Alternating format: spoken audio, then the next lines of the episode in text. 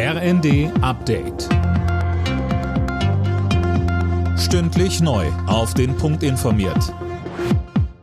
Ich bin André Glatzel. Guten Abend.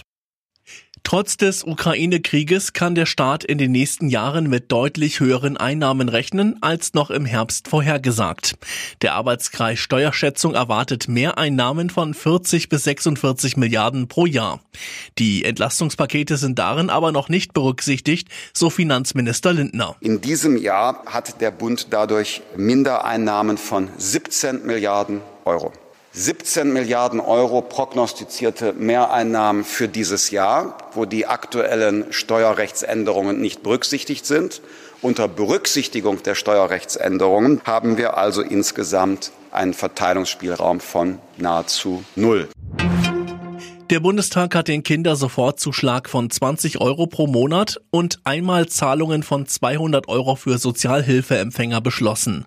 Beides kommt ab Juli. Einen Antrag muss man nicht stellen.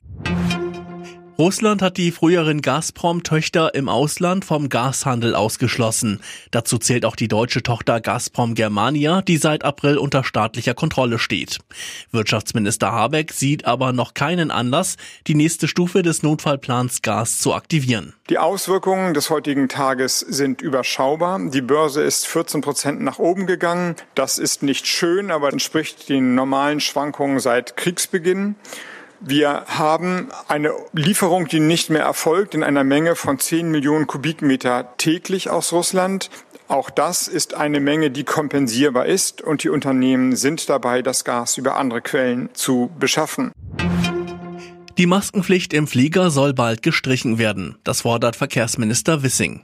Anfang der Woche hatte ja die EU das bereits beschlossen. In Deutschland wurde es aber noch nicht umgesetzt. Auch in Bus und Bahn fordert Wissing ein Ende der Maskenpflicht. Alle Nachrichten auf rnd.de